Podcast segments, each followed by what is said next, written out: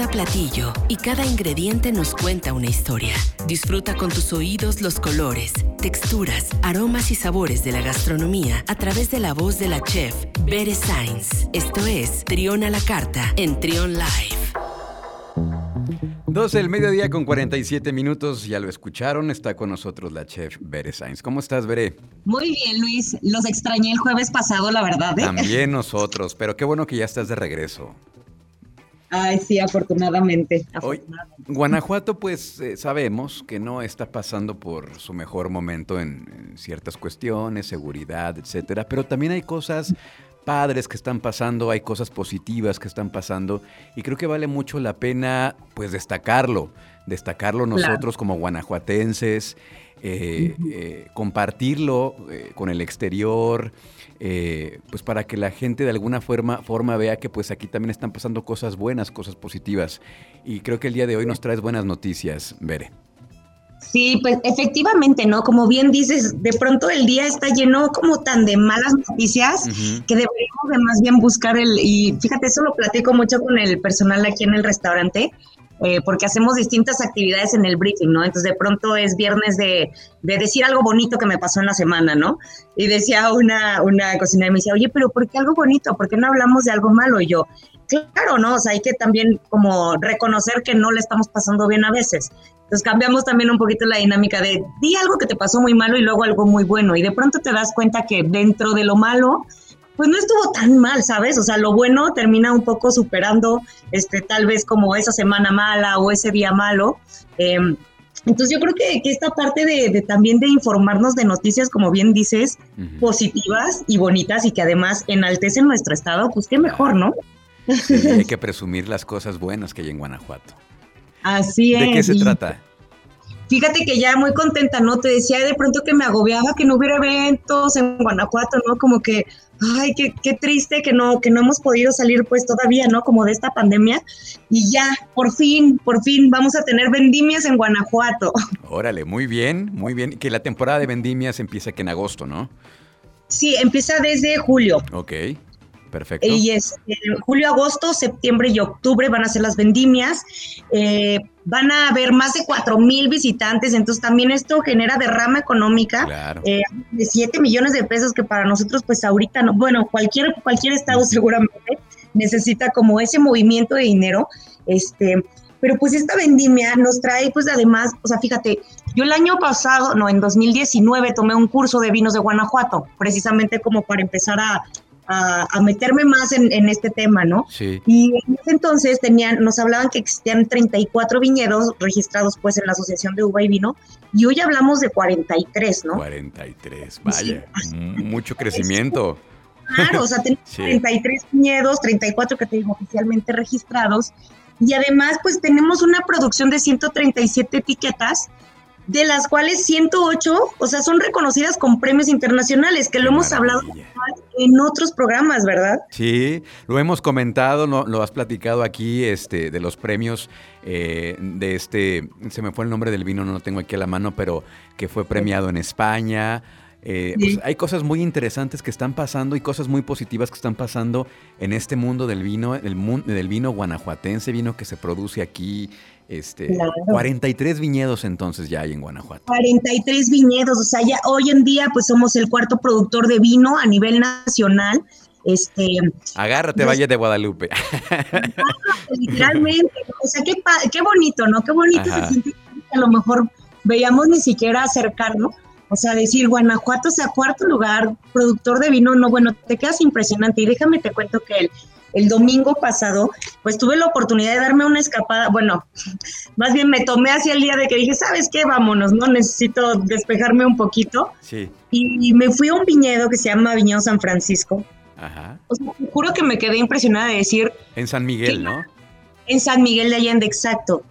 Pero de decir, no le pide nada a un viñedo de Napa Valley, ¿sabes? Órale, sí, sí, sí. O sea, de verdad les recomiendo que agarren y, y, se den a la tarea como de buscar los viñedos que tenemos, pues hay en Dolores Hidalgo, tenemos en Guanajuato, tenemos en San Miguel de Allende, o sea, pero yo decía, no manches, estamos a hora y media manejando de cosas bellísimas que no pensarías que existen aquí en México, ¿no? O sea, la calidad que están metiendo, las inversiones que se están haciendo en los viñedos y además probar un vino, ¿no? Del, del viñedo donde dices, está buenísimo. O sea, yo me quedé impactado del vino blanco que tienen, que dije, qué rico. O sea, pensé que iba a estar súper empalagoso, súper dulce. Yo no soy de vinos blancos. Yo este, tampoco, chócalas.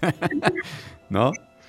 Pero fíjate que ya me he ido quitando ese estigma, ¿no? Así como un poquito, y más ahorita con el calor, como que digo, ay, tinto, no, mejor así, algo fresquecito. Oye, hablando de los, de los viñedos que mencionabas en diferentes regiones, también hay uno aquí muy cerca, en San Francisco del Rincón, San ah. Pancho para los cuates, que se llama El Lobo, también ahí. Igual hacen también toda esta mm, cuestión de degustaciones, los recorridos, y luego y al final cierras con una comida.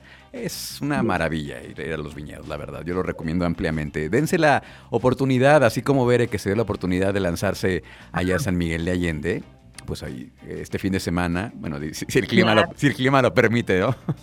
Oye, no, pero es que aparte hasta está rico. A mí me tocó, la verdad, como, pues San Miguel de Allende normalmente el aire pues es frío, la verdad, y, y de todos modos así con el friecito y entre el viñedo y todo, la verdad está como, como muy rico. Y lo que te decía, tampoco es que tengas que, justo, ¿no? Agarrar un avión, irte a Valle de Guadalupe para tener una verdadera experiencia. No, hombre, la tenemos aquí en Puerto. O sea, ahorras, y con el tema de Airbnb ni se diga, ¿no? O sea, ya todo, está, ahora sí que la mesa está puesta, Bere, para poder disfrutar de estas, de estas experiencias. El, ah.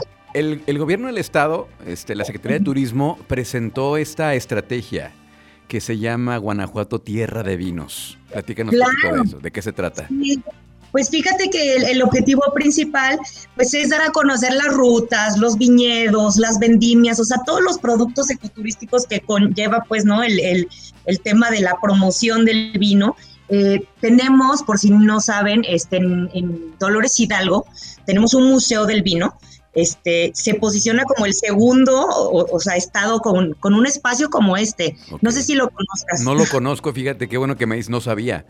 En, en Dolores Hidalgo en Dolores Hidalgo, exacto, el Museo del Vino, y precisamente este museo tiene todas estas etiquetas de todos los viñedos de Guanajuato. Entonces, casi yo les decía a mis hermanos, oigan, ¿por qué no nos vamos al Museo del Vino y empezamos a trazar una ruta como para decir, ay, ¿cuál visitamos primero, no? Porque seguramente, este, pues ahí te puedes dar una buena idea de por dónde empezar y por dónde eh, vas como eligiendo poco a poco para ir conociendo pues los vinos del estado que tendríamos que ser pues nosotros guanajuatenses los primeros promotores del vino. ¿va? De acuerdo, totalmente de acuerdo. Vino, se me viene a la mente ahorita lo que te decía que está aquí en, en San Francisco del Rincón.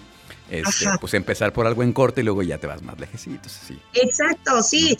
O sea, de hecho la inauguración como tal, o sea, es el 10 de julio la inauguración de las vendimias. Estuve buscando como el, el, calendario. Este 7 y 8 de agosto va a haber un evento igual en Viñedo Camino de Vinos, que se está en Guanajuato. 14 de agosto tenemos en, Viñedo Toyán, que está en San Miguel de Allende. Y pues bueno, o sea, la realidad, mira, hay uno que yo dije, este se me antoja en Dolores Hidalgo, este, que va a ser de vino paella, vino y paella. Ay, ay, ay, ay, ay, ay, ay, ay, Ya nos abriste el apetito, ya se me vino a la mente la paella, ya se me antojó. Toño igual, mira, ya también.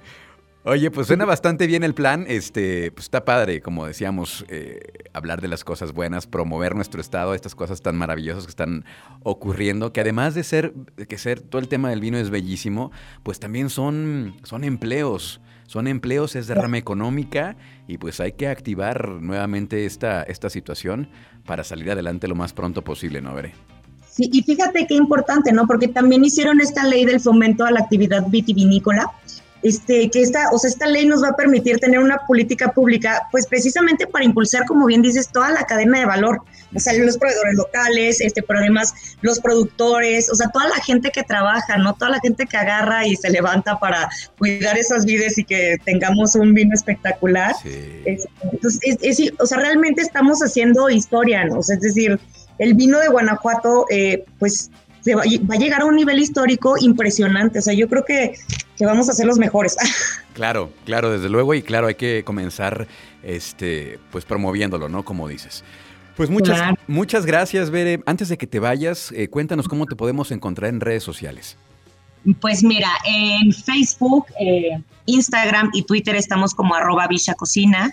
El mío personal es arroba 9 Y este, me gustaría despedirme con esta frase, eh, no sé si recuerden este cocinero, un gran chef, Anthony Bourdain, claro. que falleció en 2018, y pues desde su fallecimiento pues establecieron que el 25 de junio, que pues corresponde más bien a su fecha de nacimiento, se iba a llamar como el, el, día de Anthony Bourdain, ¿no? Entonces, como para recordarlo un poquito, les dejo esta frase que dice, tu cuerpo no es un templo, es un parque de atracciones, disfruta el viaje. Qué maravilla. Muchísimas gracias, muchísimas gracias, Bere. Te mando un beso y un abrazo y nos escuchamos la próxima semana. Claro que sí, gracias. Escucha, escucha, Trión, sé diferente.